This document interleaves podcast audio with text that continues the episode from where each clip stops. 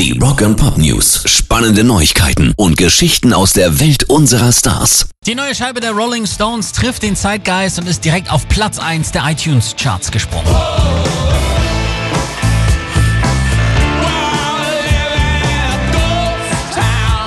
zu erwarten ist der neue Song Living in a Ghost Town ein Hit. Nur einen Tag nach der Veröffentlichung stand die Hymne zur Corona-Krise auf Platz 1 der deutschen iTunes-Charts und auch in den USA ist die Nummer erfolgreich. Mehr als 40 Jahre nach ihrer letzten Top-Platzierung in den Billboard 100 Single-Charts stehen sie jetzt auch in Amerika endlich wieder ganz oben.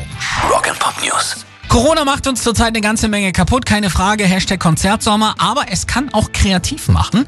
Viele nutzen den Lockdown für neue Projekte, so auch Slipknot und Stone Sour Frontmann Corey Taylor.